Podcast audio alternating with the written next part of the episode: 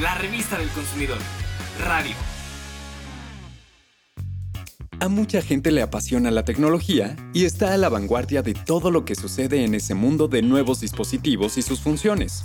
A otros les parece algo complicado y cuando necesitan, por ejemplo, adquirir alguna memoria o disco duro, les surgen dudas. Para que eso no te pase, hablaremos de los dispositivos de almacenamiento externos. Te diremos qué son, para qué sirven, cuál es su calidad y algunas recomendaciones de compra. También hablaremos del Internet de las Cosas. ¿Sabes de qué se trata? Actualmente es posible guardar archivos para facilitarnos la vida en la escuela o en el trabajo, para hacer trámites y hasta para entretenernos sin tener que usar Internet. Esto es posible gracias a las memorias USB y discos duros. Hablemos de ellos para conocerlos mejor. Los dispositivos de almacenamiento externo se han vuelto muy comunes en el trabajo, el estudio y el entretenimiento. Con el objetivo de que los consumidores conozcan la calidad y desempeño de estos dispositivos y puedan tomar una decisión de compra informada, realizamos un análisis de ellos. La unidad de medida de capacidad en las memorias flash USB es el gigabyte, que se abrevia como GB. Actualmente, las más utilizadas son de 16, 32 o 64 GB. Los discos duros son de mayor capacidad, por eso en ellos se utiliza la unidad de medida llamada terabyte que equivale aproximadamente a mil veces un gigabyte y se abrevia con las siglas TB. En una computadora de escritorio común, se revisó su desempeño en la lectura y escritura de archivos, ya que así se puede conocer su velocidad para transferirlos. Se determinó el número de entradas y salidas de datos por segundo, pues esto representa el comportamiento de un disco duro en situaciones como la instalación de programas, de un sistema operativo o la grabación de archivos multimedia. Cada modelo se sometió a la simulación de uso intensivo durante 10 días, grabando datos y después borrándolos por bloques de archivos con tamaños acordes a su capacidad de almacenamiento. Al final, se revisó si la información almacenada tenía errores o daños definitivos. También se les colocaron sensores de temperatura para verificar si sufren calentamiento durante su uso intensivo y que este no represente un riesgo en las partes que tocan los usuarios, como las superficies y en el caso de los discos duros, en su cable de conexión. En su uso normal, los dispositivos de almacenamiento pueden correr el riesgo de caer de una mesa o escritorio. Por eso también se simularon tres caídas con diferentes ángulos y a una altura de 75 centímetros. Después de las caídas se revisó nuevamente el desempeño de los dispositivos para comprobar si podían leer y grabar datos con normalidad y que la información almacenada no tuviera daños.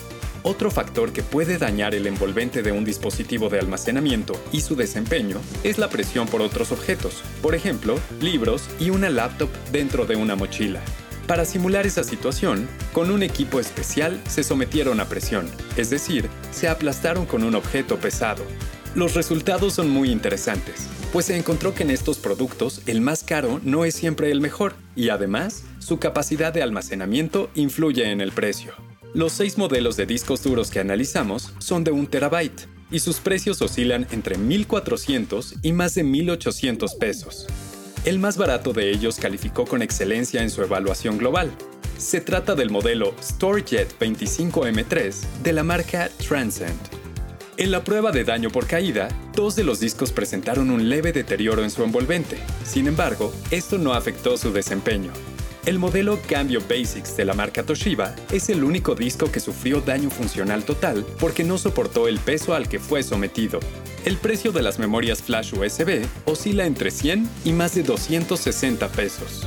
De las 14 memorias flash USB analizadas, dos sufrieron daño funcional total después de la prueba de tres caídas.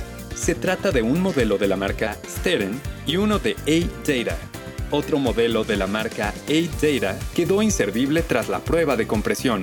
Elige bien dónde comprar, pues en el comercio informal podrías encontrar memorias o discos duros usados a menor precio, sin embargo, no tienes la garantía de que sirvan y que no contengan virus. Siempre lleva tu dispositivo en un estuche para protegerlo de golpes, caídas o presiones de objetos que puedan dañarlo. Conoce más detalles de este estudio de calidad y recomendaciones en la edición 543 de la revista del consumidor.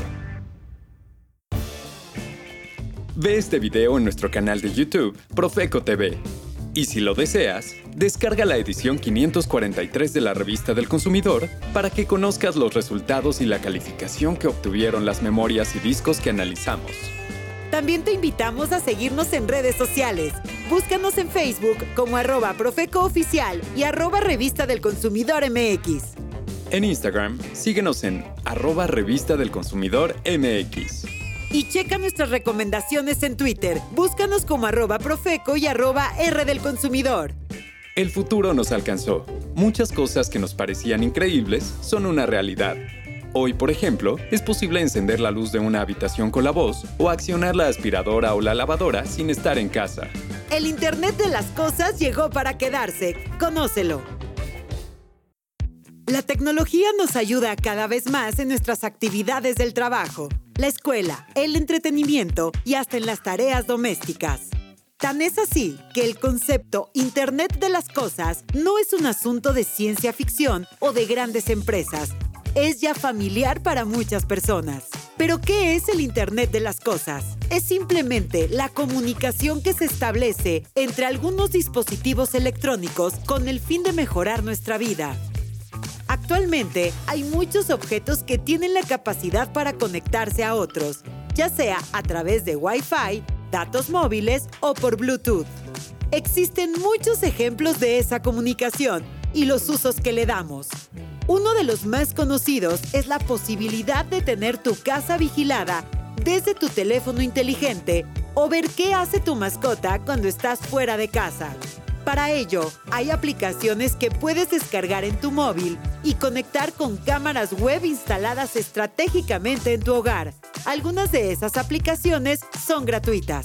A nivel de las empresas, hay toda una gama de maquinaria y dispositivos como los tractores que funcionan sin conductor, drones que informan sobre el estado de los campos en tiempo real y los sensores para frutas que arrojan datos sobre la humedad, el tamaño de la fruta o si se requiere aplicar algún fertilizante o fungicida. Debido al incremento de los dispositivos con esta tecnología, el Instituto Federal de Telecomunicaciones pronostica que este año 75 de cada 100 hogares tendrán acceso a Internet fijo. Ahora que ya conoces los beneficios que ofrece el Internet de las Cosas, te diremos cuáles son sus desventajas. La información o datos que recopilan los dispositivos que funcionan con Internet pueden ser susceptibles a que un extraño los obtenga de manera ilegal. Lee las condiciones de uso y almacenamiento de tu información. Cerciórate de que se respete tu privacidad y asegúrate de que tus datos personales queden protegidos. Haz cuentas. Estos aparatos son más complejos de operar y más costosos de mantener. Además, pueden aumentar el consumo de energía e internet del hogar al estar siempre conectados. Ten presente que algunos aparatos pueden no ser compatibles con los sistemas operativos que utilizas. Debes revisar que haya esa compatibilidad para no desperdiciar tu dinero en algo que no podrás usar. Por lo anterior, antes de comprar un dispositivo de este tipo, analiza si lo necesitas. Si no es indispensable, no sustituyas aparatos que te están funcionando solo por moda. Verifica que el dispositivo no genere costos adicionales, como el pago de suscripciones, uso de datos móviles o baterías, entre otros. Cheque el dato. No conectes tus dispositivos a redes públicas de Wi-Fi. Utiliza contraseñas seguras, actualízalos y en su caso, usa antivirus. Con información podrás razonar qué avances tecnológicos te pueden ayudar a mejorar tu día a día. Para volver a escuchar esta información, búscanos en Spotify como Revista del Consumidor Podcast. Si quieres conocer más de este tipo de contenidos y convertirte en un consumidor responsable e informado, descarga gratis la revista del consumidor. Te recordamos que en el teléfono del consumidor, nuestros operadores te ofrecen orientación en materia de consumo y si tienes algún problema con un proveedor, te dan asesoría para saber cómo resolverlo. Los números son 55 5568 8722 y 800 468 8722. Si prefieres escribirnos, nuestro correo es asesoría@profeco.gov.mx y también puedes consultar la página teléfono del consumidor.gov.mx. La revista del consumidor. Radio. placer para nosotros poder acompañarte nuevamente. Estaremos de vuelta en una próxima edición con mucha más información interesante. Hasta pronto.